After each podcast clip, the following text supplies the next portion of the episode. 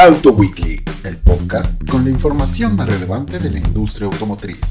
Una producción de Supply Chain Solutions.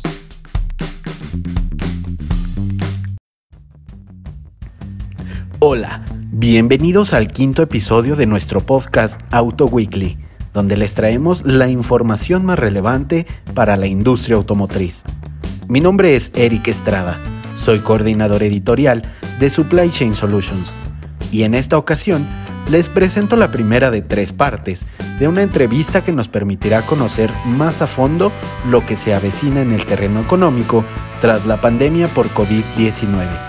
Los invito a escuchar esta plática que tuve con Ricardo Torres Miranda, quien es un reconocido economista potosino y que en esta ocasión nos platicó un poco sobre su perspectiva respecto de la pandemia.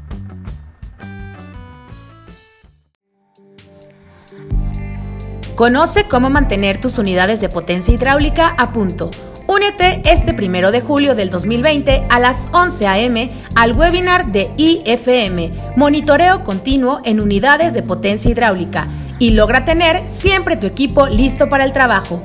Obtén más información en las redes sociales de Automotive Supply News, así como en las plataformas oficiales de IFM Efector México. ¿Qué tal Ricardo? Muchas gracias este, por acompañarnos en este episodio del podcast. Eh, quisiera que me platicaras un poquito el panorama económico que se tenía tanto en México eh, como en el mundo eh, antes de la pandemia por COVID-19. Hola Eric, ¿cómo estás? Este, sí, mira, la economía a nivel mundial en general antes del COVID-19 ya era eh, no alentadora, ¿no? Es decir, había indicios donde posiblemente el Banco Mundial estaba esperando que creciéramos, no sé, un 2.8, menos del 3%, cuando el año anterior habíamos, eh, perdón, en un periodo anterior, de, eh, normalmente el, Banco Mundial mide en periodos de nueve años, habíamos crecido un 3.4%, 3.6%. Entonces, ya el Banco Mundial había dicho, este no es el mejor periodo que hemos tenido en la historia, tuvimos un, tuvimos un momento de, crecimiento importante eh, a nivel mundial, aunque hubo picos de mucho más crecimiento como China, por supuesto, ¿no? Que, que siempre estaba creciendo más que el resto, Alemania, que tenía un crecimiento mucho más eh, estable, Estados Unidos era como la mediana, más o menos era el indicador, y México, obviamente, por la relación que tenemos con Estados Unidos, pues teníamos un comportamiento muy parecido. Te digo, estábamos, eh, estábamos esperando crecimientos de alrededor del 3% mundial. México estaba esperando un crecimiento de 2, 1 punto y algo por ciento, ¿no?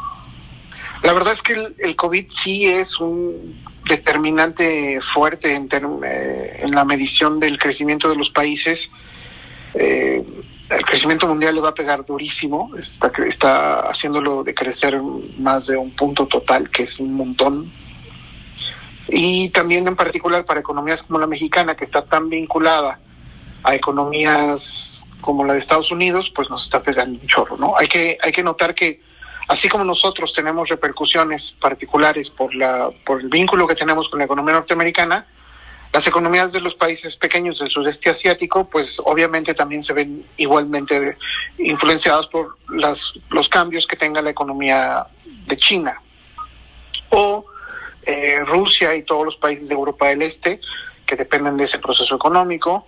O, es, decir, cada región tiene como un motor grande y los demás países eh, que, estamos alrededor de él tenemos una vinculación muy importante y por lo tanto crecemos o decrecemos mucho más con la vinculación de estos países.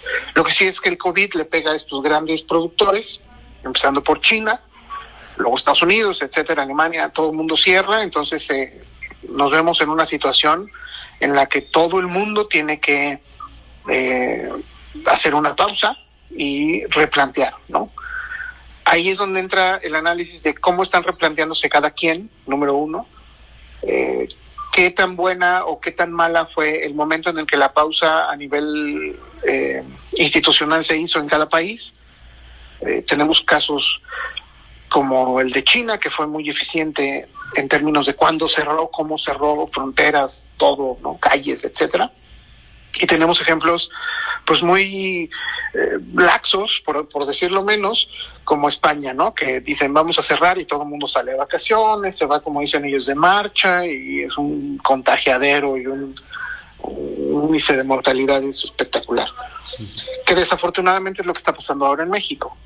Eh, además de que nuestro gobierno pues ha trabajado las cifras de una manera en la que no ha sido completamente coherente entre ellos y nuestra cultura, que es algo que valdría la pena hacer todo un estudio con mayor profundidad al respecto de cómo respondemos ante estos ante estos momentos de crisis mundial, porque la cultura tiene mucho que ver, ¿no? Es en Nueva Zelanda, por ejemplo, que ya se dijo libre de COVID, o bueno, de contagio de COVID, eh, pues es un país pequeño, con una población muy educada, con, con, con, una excepcionalidad en cuanto al crecimiento económico, es decir, Nueva Zelanda está este año administrando la riqueza, cosa que no estamos haciendo casi nadie en el mundo. Entonces, esa, esa mezcla de factores, el que, sean pocos, el que estén muy bien organizados, el que tengan un gobierno vanguardista, una, una primera ministra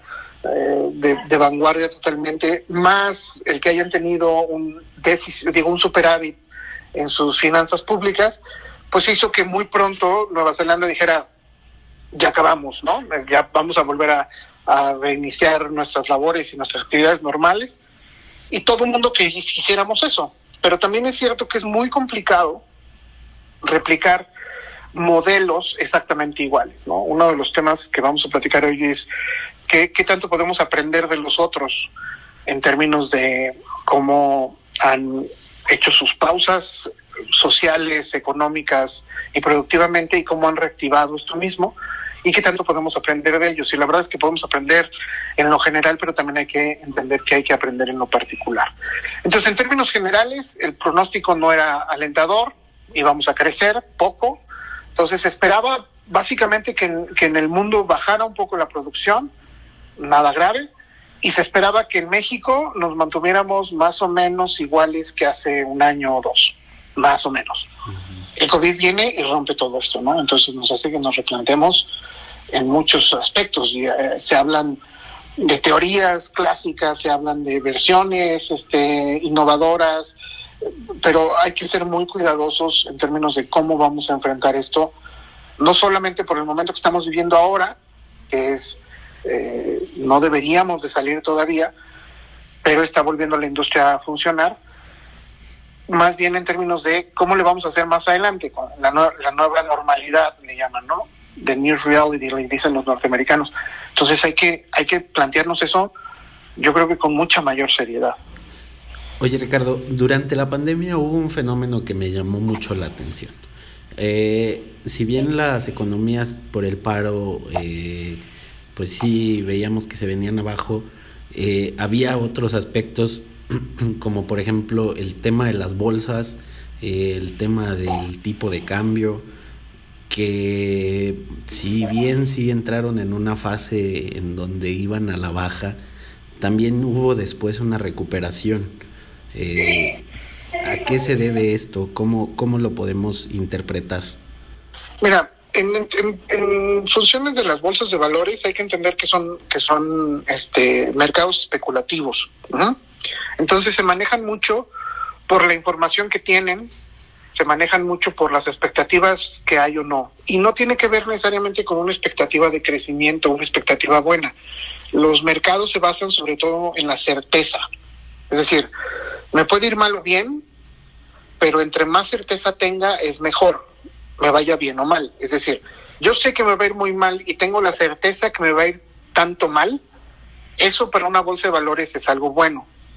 No porque te vaya a ir mal sea bueno, sino porque tengo certeza del escenario. Lo que trabajan muchas bolsas es son escenarios, futuros, especulación del dinero. Entonces, el tener las expectativas claras hace que las bolsas se fortalezcan. Eso en cuanto a la bolsa, ¿no? Entonces, lo que pasó es que primero hubo un, como nadie sabíamos qué pasó, no teníamos muy claro, había mucha desinformación, los medios oficiales, China no, no, China no soltó toda su información pronto, entonces había mucha especulación y eso le pegó a las bolsas, ¿no? Las bolsas no sabían cuánto tiempo iban a cerrar las empresas, iban a cerrar todas, qué iba a hacer cada gobierno. ¿Te fijas? Ese, ese es un modelo de incertidumbre, para bien o para mal. Y eso hizo, eso le pegó a las bolsas. Entonces las bolsas se volvieron locas, básicamente, cayeron casi todas. Lo que está pasando es que ahora empiezan los países a decir claramente cuáles son sus cifras, cómo es su expectativa, cuál va a ser el modelo de retorno laboral, cuáles van a ser los apoyos que van a dar de, a las micro y pequeñas empresas, a los tier one, no sé, ¿no? Las empresas grandes empiezan a, a, hacer sus planes, ya avisaron que van a funcionar, por ejemplo, te pongo un ejemplo, Drexel Mayer ya dijo, nosotros vamos a utilizar los protocolos que está utilizando Drexel Mayer en China, ¿no? BMW ya dijo, nosotros tenemos un protocolo que estamos eh, desarrollando junto con Alemania. Entonces, todo ese tipo de cosas da certidumbre. Y por eso es que las bolsas empiezan a retomar. Eso es muy claro. Ahora, en una bolsa de valores es un indicador del dinero. Luego suele pensarse el tipo de cambio y la bolsa de valores son indicadores de la economía nacional. Y si bien están vinculados, no son exactamente eso. No sé por qué, te lo digo como economista, no entiendo muy bien por qué eh, solemos ver al, tipo de cambio como un asunto de economía nacional, ¿no? Como si el tipo de cambio midiera la economía nacional. El tipo de cambio lo que hace es medir la cantidad de reservas que tiene un país respecto de otro. Claro está que un país puede acumular más o menos reservas dependiendo de la actividad económica, pero no es en lo único que, que se refleja. Por eso te digo que a mí siempre me ha llamado esto la atención. Lo que pasó en el tipo de cambio es que los gobiernos de todos los países empezaron a rehusar sus fondos, sus ahorros, eh, sus expectativas de, de desastres, etcétera, y empezaron a hacer campañas respecto de cómo a qué iban a destinar su dinero. Entonces los tipos de cambio, al igual que las bolsas, con la incertidumbre se, replantearon, se movieron, ¿no? Nuestra economía siempre ha estado, bueno, recientemente en los últimos 20 años ha estado dependiendo directamente de la economía norteamericana, me parece que cada vez más y más y más y más, tanto que hoy somos el primer socio comercial de Estados Unidos, por así decirlo. Entonces, eh, nuestro tipo de cambio es también muy vulnerable a los cambios que tengan otros países en términos de eh, el respaldo que tengan para su moneda en sus bancos centrales. Eso fue lo que pasó. Como hubo un momento de, de incertidumbre, las bolsas y los tipos de cambio se empezaron a mover drásticamente. Y eso siempre llama la atención porque normalmente un país hace sus reservas con una planeación concreta y los tipos de cambio son relativamente estables durante ciertos periodos de tiempo porque los gobiernos no hacen cambios tan radicales en sus políticas monetarias, ¿no? Entonces, se puede esperar, en, teoría y en la práctica, que un tipo de cambio se mantenga relativamente estable durante un tiempo y luego, dependiendo de las circunstancias mundiales o de la reserva del país o del propio país, pues haya cambios. Y ahí es cuando el tipo de cambio sube o baja. Ya. Eh, aquí, por ejemplo, eh, bueno, no sé tú cómo lo veas, yo he visto que, hay economistas que aseveran que un poco el comportamiento de lo que comentabas antes, eh, la especulación y la incertidumbre o tener certeza sobre lo que viene, eh, influía también en, en, el tipo de cambio. Eh, el COVID y toda esta incertidumbre que está generando, eh, que ahora pues ya sabemos cómo se va a ir manejando un poco el retorno a, la normalidad, eh, podría influir en cierto punto eh, para decir, no sé, prever que va a subir el tipo de cambio, sobre todo el dólar peso, este, y este tipo de factores influirían. Sí, se espera o sea, los análisis de... Hay una complicada y matemática relación entre los tipos de cambio, este, las reservas federales y la actividad del Producto Interno Bruto de un país. No vamos a entrar en eso ahorita. Lo que sí es que se espera que el tipo de cambio no baje. Eh, hay un pico de 23 pesos que se espera que durante el año se alcance. Eh, la verdad es que no hay muy buenas noticias en términos de tipo de cambio. El gobierno federal por la forma en la que está utilizando las reservas, eh, los recursos del Banco de México, no se espera que por lo pronto tengamos un peso fuerte, pronto. Más bien se espera que siga ganando terreno el dólar respecto del peso. No, tampoco se espera que haya como un gran brinco, es decir, tampoco se espera que mañana llegue a 25. Puede pasar, digo, alguna circunstancia en particular lo puede llevar a eso, pero la verdad es que se espera que eh, nuestras reservas bajen su valor y, por lo tanto el precio del, del peso siga eh, disminuyendo frente al del dólar. Eso es una realidad. Todos los que nos dedicamos a la economía lo vemos y, y los estudios más detallados al respecto así lo dicen. El propio Banco de México lo dijo. Claro.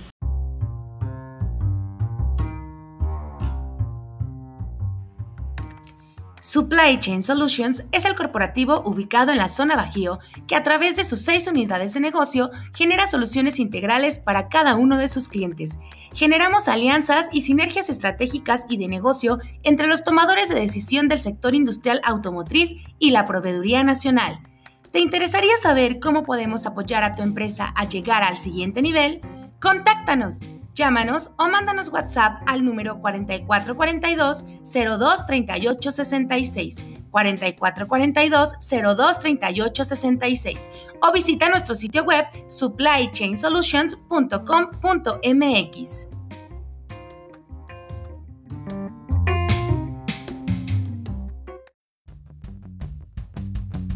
Muchas gracias Ricardo por esta primera parte de nuestro episodio sobre economía y COVID-19.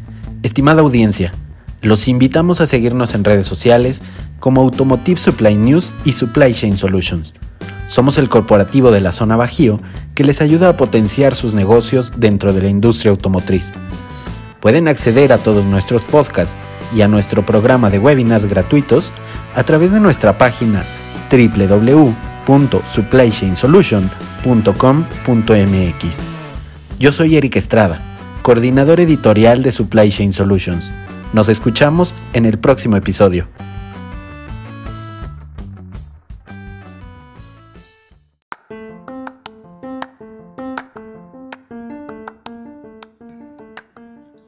¿Sueles batallar para cumplir tus metas comerciales? ¿Te gustaría que cuando haces una llamada o asistes a un evento, la audiencia ubique tu empresa? Business Link Media es una agencia publicitaria especializada en el sector industrial. Entendemos las necesidades de tu mercado meta y unificamos tus objetivos comerciales con nuestras estrategias integrales para lograr juntos tus metas. ¿Te gustaría recibir un diagnóstico para conocer las mejoras que lograrán llegues más rápido a tus objetivos comerciales y de marca? Manda un correo a dirección creativa supplychainsolutions.com.mx y solicita tu primera asesoría de cortesía con nuestra directora de marketing, Business Link Media, la agencia de publicidad industrial que necesita tu empresa.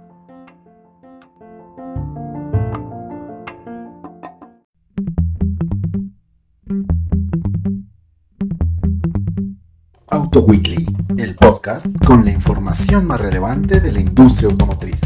Escúchanos cada semana a través de tu plataforma de streaming favorita.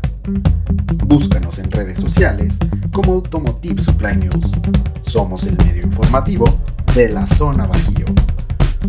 Una producción de Supply Chain Solutions.